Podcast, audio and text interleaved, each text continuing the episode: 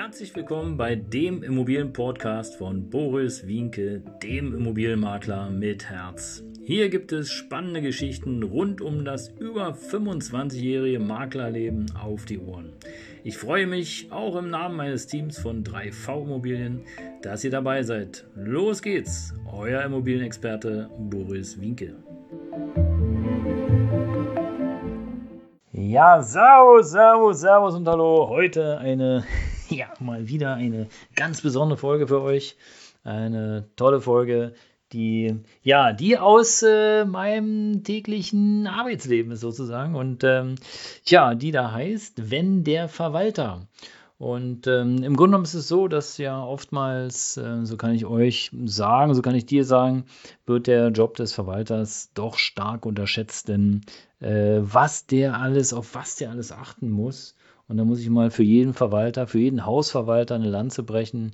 Äh, das klingt manchmal so einfach und ja, klar, die Mieten einzunehmen, äh, zu buchen und äh, die Betriebskostenarten gegenzurechnen, um dann nachher eine Jahresabrechnung zu erstellen. Ja, das ist jetzt erstmal kein Hexenwerk, das ist einfach ohne Frage. Und ja, auch die Vermietung, wenn der Verwalter das dann übernimmt, auch das ist relativ einfach. Aber die Herausforderung kommt ja erst dann, wenn es Probleme gibt. Und äh, dafür, aus meiner Sicht, brauchst du wirklich, ähm, wie sagte Oliver Kahn, ja, du brauchst Eier. Also du brauchst wirklich den nötigen Biss und vor allen Dingen Fachwissen, damit du ähm, ja, die Dinge durchsetzen kannst, die durchzusetzen sind. Denn Klar hat der Mieter Rechte und Pflichten, aber die hat natürlich auch der Verwalter, respektive der Eigentümer, den der Verwalter vertritt. Und ähm, ja, schwierig wird es natürlich, wenn der Verwalter, der äh, ja eigentlich seine Tätigkeiten schon eingegrenzt hat, ähm, vieles vermixt. Und so geschehen aus dem Leben und auch aus der Praxis die ich selber begleiten durfte, fast äh, sieben Jahre in der Wohnungseigentumsverwaltung, die ich geleitet habe als Geschäftsführer. Da wird manchmal das ein oder andere verwechselt. Und ähm, ja, stell dir vor, du hast eine Immobilie, du besitzt eine Wohnung und ähm, ja, da geht was kaputt. Was ist jetzt deine Vorstellung? Ist deine Vorstellung, dass der Verwalter dich anruft, mit dir spricht und sagt, du, lieber Eigentümer, hier ist was kaputt, der Boden muss neu gemacht werden, die äh, Fliesenspiegel sind kaputt im Bad und in, äh, in, äh, in der Küche.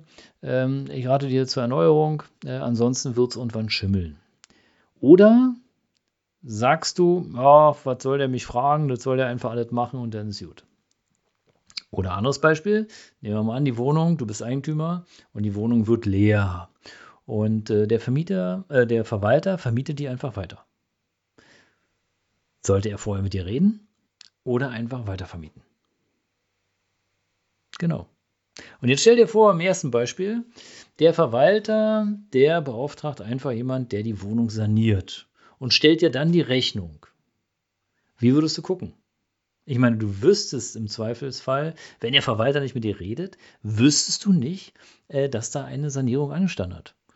Und jetzt geh mal davon aus, oder ich gehe jetzt mal davon aus, nicht jeder hat mal schnell 5 oder 10 oder 15.000 Euro auf der Kante, um die Rechnung für eine sanierte Wohnung Entschuldigung, zu bezahlen.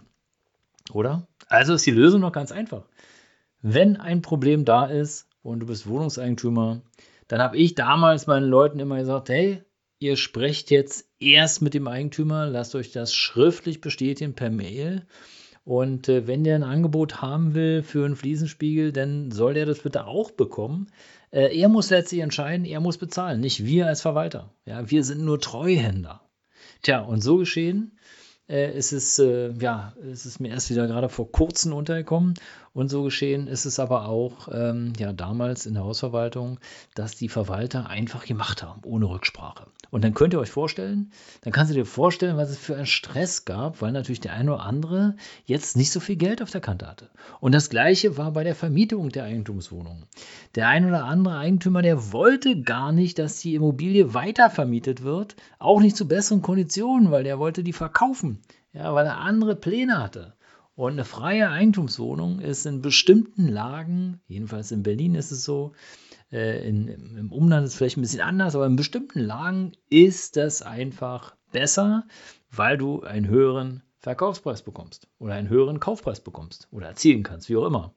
So, und jetzt stell dir vor, du bist Eigentümer, also eine, eine Hausverwaltung beauftragt und äh, die vermietet einfach weiter. Und du weißt gar nichts davon und brauchst aber eigentlich jetzt in dem Moment oder vielleicht im nächsten halben Jahr Geld, weil du sagst, Mensch, okay, also ich will mir einen Swimmingpool bauen, ich äh, kaufe eine Wohnung, äh, weiß ich nicht, ähm, in Monaco für meine Tochter oder in Spanien für meinen Sohn oder wie auch immer. Und dafür brauche ich jetzt Kapital und das ist jetzt am besten, wenn ich eine freie Wohnung verkaufe und du kannst sie nicht verkaufen als freie Wohnung und du erzielst weniger Kaufpreis, weil einfach, tja, die weitervermietet worden ist vom Verwalter ohne Rücksprache. Na, wie würdest du dich denn jetzt fühlen? Ja, genau.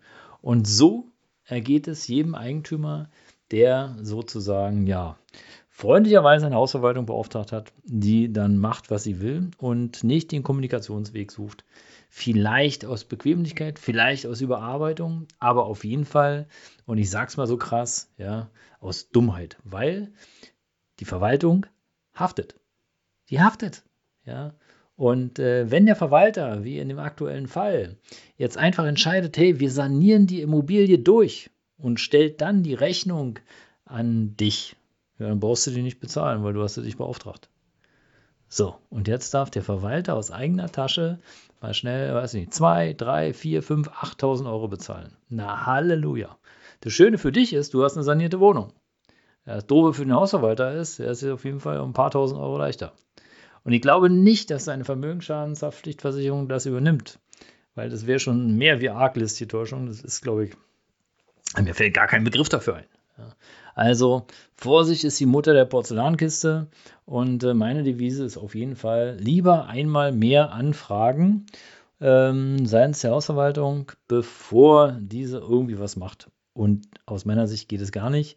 Das ist leider keine ordentliche Hausverwaltung, keine ordentliche Verwaltungsleistung. Also da würde ich alles dran setzen, um diese abzubestellen, weil äh, wer weiß, was da noch so passiert. Und in der Regel ist es ja so, dass du ähm, ja einen Sondereigentumsverwaltervertrag abgeschlossen hast und da gibt es meistens eine kleine Pauschale, die da vereinbart wird, äh, bis zu welchem Kurs eben äh, der Verwalter selber entscheiden kann, ohne Rücksprache aber bei solch großen Geschichten, na Halleluja. Tja, von diesen Dingen habe ich tatsächlich noch zwei, drei weitere spannende äh, Themen zum Thema Hausverwaltung, äh, Versammlung, Beschlüsse und was man alles so falsch machen kann. Wenn du magst, bleib gerne bei mir, abonniere den Kanal, hör rein. Und äh, ich freue mich von dir zu hören. Wenn du irgendwas hast, worüber ich berichten soll, auch das wäre toll. Insofern verbleibe ich dein Immobilienmakler mit Herz. Ciao.